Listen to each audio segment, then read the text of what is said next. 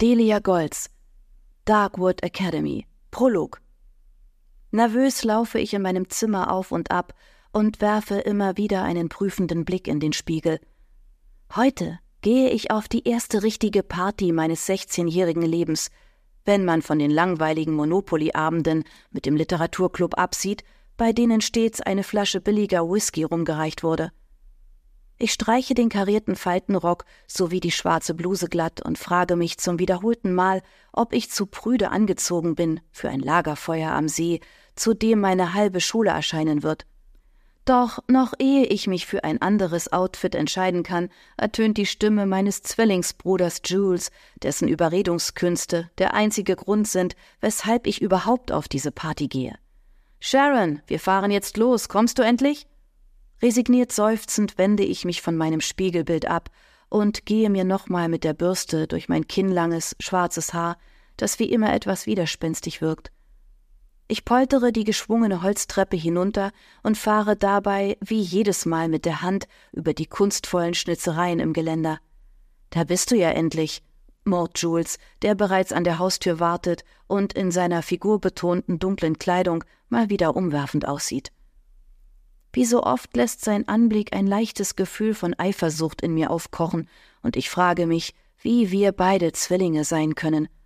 Während er zu den Beliebten unserer Schule zählt und als Frauenschwarm gilt, gehöre ich zu den Außenseitern, die am liebsten unsichtbar bleiben. Obwohl wir uns die grünen Augen, das schwarze Haar und die blasse Haut teilen, könnten wir darüber hinaus kaum unterschiedlicher sein. Vermutlich hat Jules im Bauch unserer Mutter die gute Genetik für sich allein beansprucht, während ich mich mit dem Rest begnügen musste. Dad wartet schon im Auto, drängt mein Bruder und schlüpft in seine Sneaker, ehe er die schwere Eichentür aufreißt und in die laue Luft eines verheißungsvollen Augustabends tritt. Ich schlüpfe in meine neuen Doc Martens und möchte ihm gerade folgen, als meine Mutter wie aus dem Nichts hinter mir erscheint und mir beinahe schon anklagend meine Tablettendose hinhält. Du hast deine Medikamente nicht genommen. Denkst du, mir fällt das nicht auf? Mein Herz wird schwer, als ich die Dose an mich nehme. Laut meinem Arzt werden mir die Tabletten wegen einer angeborenen Stoffwechselerkrankung verschrieben. Auch Jules muss sie nehmen, bis er vor vier Jahren plötzlich damit aufhören durfte, ohne dass mir jemals der Grund dafür genannt wurde. Mit einem gespielten Lächeln nehme ich eine Tablette, stecke sie mir in den Mund und tue so, als würde ich sie schlucken. Allerdings behalte ich sie in meiner Wange versteckt. Seit Jules die Tabletten absetzen durfte und nichts passiert ist, habe ich immer wieder mit dem Gedanken gespielt, es selbst heimlich auszuprobieren. Meine Mutter nickt zufrieden und gibt mir einen Abschiedskuss auf die Wange. Viel Spaß, Schatz, und vergiss nicht, kein Alkohol. Der verträgt sich nicht mit deinem Medikament. Ich kann nur schwer ein Augenverdrehen unterdrücken. Stattdessen winke ich zum Abschied und verschwinde dann so schnell ich kann durch die Tür. Erst als ich sie hinter mir ins Schloss fallen höre, spucke ich die Tablette, durch die sich mittlerweile ein furchtbar bitterer Geschmack in meinem Mund ausgebreitet hat, unauffällig in meine Hand. Ich weiß nicht, ob mein Vater mich vom Auto aus beobachtet, also gebe ich vor, mit der Hand über die sorgfältig gestutzten Büsche zu streichen, um das mittlerweile klebrig gewordene Dragé zwischen die Zweige fallen zu lassen. Dann laufe ich zu dem protzigen, tiefschwarzen Rolls-Royce meines Vaters und lasse mich auf den Rücksitz aus hellem Leder fallen. Jules neben mir schenkt mir keine Beachtung, sondern tippt auf seinem iPhone herum.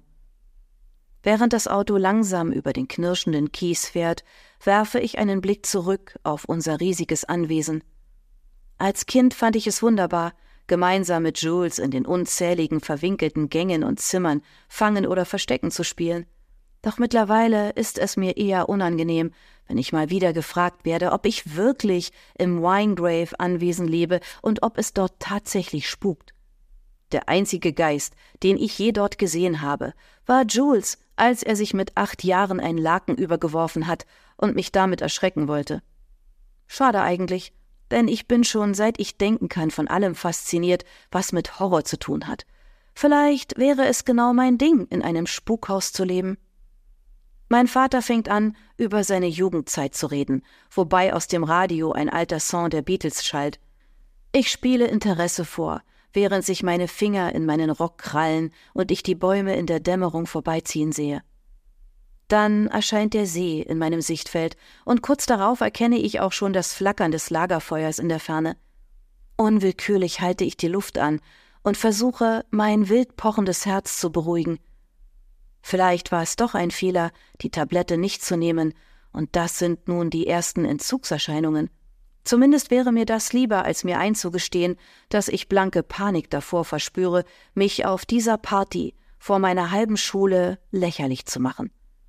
Schau mal, da ist diese seltsame Sharon. Was hat sie da eigentlich an? Sie sieht aus wie eine alte Frau. Die Stimme meines Vaters reißt mich aus meinen düsteren Gedanken. So, hier lasse ich euch raus. Viel Spaß euch beiden. Danke, Dad, erwidert Jules, ehe er die Wagentür öffnet. Ich rufe dich an, wenn du uns abholen kannst. Ich bringe bloß ein heiseres Bis dann zustande, ehe ich aus dem Auto stolpere und froh bin, dass wir uns noch nicht in Sichtweite der Partygäste befinden. Jules seufzt und tritt neben mich, während der Rolls-Royce langsam in der Dunkelheit verschwindet. Entspann dich, okay? Du kannst nicht viel falsch machen. Und ein paar deiner Freunde aus dem Literaturclub sind auch da. Er schaffte es tatsächlich, dass seine Worte ermutigend klingen. Also nicke ich mit einem gezwungenen Lächeln und gehe neben ihm her durch ein kleines Waldstück, das uns vom Strand trennt. Schon jetzt dringen dröhnende Bässe und das übermütige Lachen der Jugendlichen zu uns. Ohne Zweifel ist bereits eine große Menge Alkohol geflossen. Meine Nervosität steigert sich mit jedem Schritt, und als wir schließlich aus dem Waldstück heraustreten, würde ich am liebsten auf dem Absatz kehrt machen. Doch da haben uns bereits die ersten Partygäste entdeckt. Da ist Jules, ruft ein breitschulteriger und hochgewachsener Junge, den ich vom Sehen kenne. Er stürmt auf uns zu und nimmt meinen Bruder überschwänglich in den Arm. Ich kann seinen Alkoholatem bis zu mir riechen. Und du bist? wendet er sich an mich und betrachtet mich von oben bis unten. Fassungslos starre ich ihn an, denn er scheint nicht mal zu wissen, dass ich Jules Zwillingsschwester bin. Sein Blick bleibt an meiner Bluse kleben, und er prustet los. Hast du deine Oma dabei, Jules? Das reicht mir, und so stapfe ich allein zum Strand. Ich halte nach vertrauten Gesichtern Ausschau und habe dabei das Gefühl, von allen angestarrt zu werden. Mit einem unwohlen Kribbeln in der Magengrube registriere ich, dass die meisten Mädchen luftige Tops und Jeansshorts tragen. Dann endlich entdecke ich Miles, Liza und Mara aus dem Literaturclub. Sie sitzen an dem riesigen Lagerfeuer. Erleichtert schließe ich mich ihnen an. Sie wirken, als würden sie sich beinahe so unwohl fühlen wie ich. Hey, Sharon, begrüßt Miles mich und reicht mir eine Bierflasche. Damit lässt es sich besser ertragen, dass wir für unsere Mitschüler unsichtbar sind. Ich nehme den Alkohol entgegen und leere die Flasche mit wenigen Schlucken beinahe vollständig. Was machen wir hier eigentlich? seufze ich, als ein Paar neben uns anfängt, wild herumzuknutschen. Spaß haben? Schlägt Leiser mit einem gequälten Lächeln vor und greift nach einer halbleeren Rumflasche. Schweigend reichen wir sie von einem zum anderen, und nach einer Weile macht sich endlich eine angenehme Wärme in mir breit. Das Wummern der Bässe kommt mir sanfter vor, und das laute Knistern des Feuers vermischt sich mit dem ausgelassenen Lachen und Kreischen der Partygäste. Verträumt blicke ich in die Flammen und strecke unwillkürlich die Hand danach aus. Pass auf, ruft Miles und packt mein Handgelenk. Ruckartig erwache ich aus meiner Trance und werfe ihm einen bösen Blick zu. Keine Sorge, ich habe nicht vor, mich zu verbrennen. Miles rückt seine Hornbrille zurecht und errötet leicht, als sein Blick zu meinen Beinen wandert. Erst jetzt merke ich, dass mein eigentlich knielanger Rock bis zur Mitte meiner Oberschenkel hochgerutscht ist. Schnell ziehe ich ihn wieder runter und erhebe mich ruckartig. Ich gehe ein bisschen spazieren, nuschele ich. Meine Freunde zucken mit den Schultern, und so entferne ich mich, leicht schwankend, vom Feuer. Mir ist heiß meine Wangen glühen regelrecht. Ich gehe an den tanzenden Teenagern vorbei, bis meine Beine mich zum Seeufer tragen. Als ich jedoch ein eng umschlungenes Paar entdecke, das auf einem umgekippten Baumstamm direkt am Wasser sitzt, halte ich inne. Mehrmals blinzle ich, bis ich mir sicher bin, dass meine Augen mich nicht täuschen.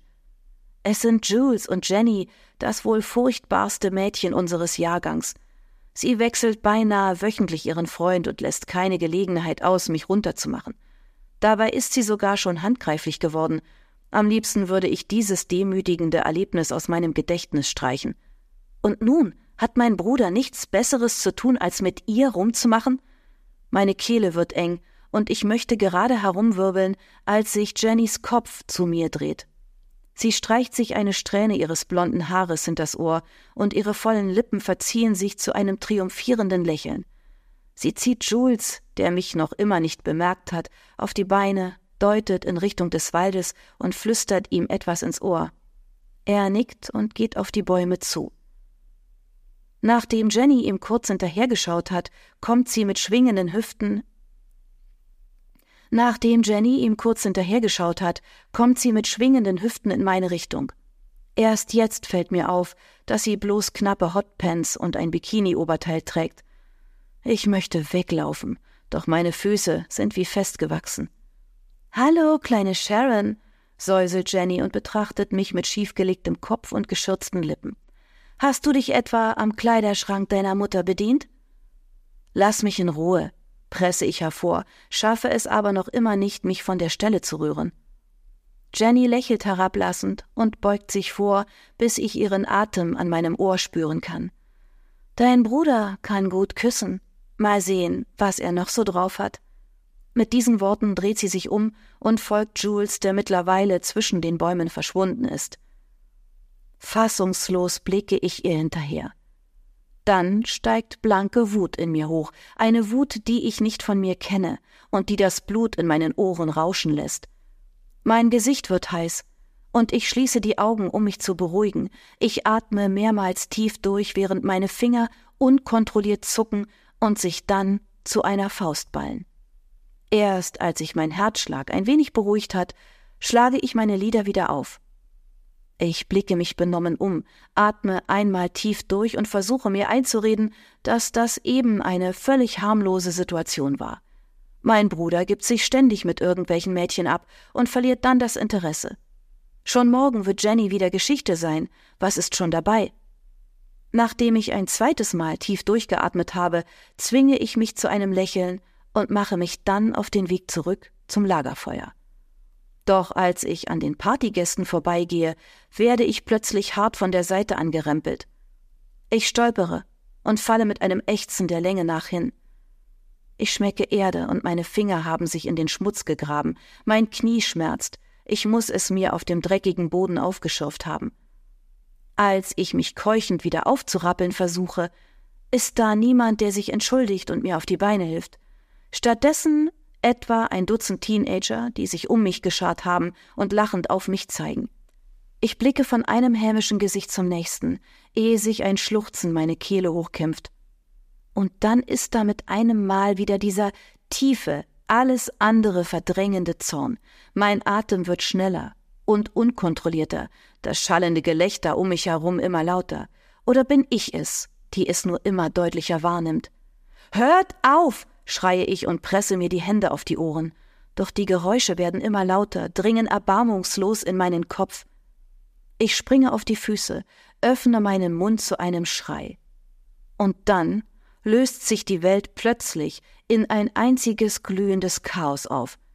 Meine Stimme wird immer lauter, schriller, bis sie mir selbst in den Ohren wehtut, bis mir bewusst wird, dass es nicht nur mein eigener Schrei ist, der die laute Nacht durchschneidet, ich reiße die Augen auf und blicke mich wie ein gehetztes Tier um, doch das Einzige, was ich sehe, ist ein Flammenmeer. Das Letzte, was ich wahrnehme, ist eine überwältigende Kälte, die mich in eine tiefe Dunkelheit zieht.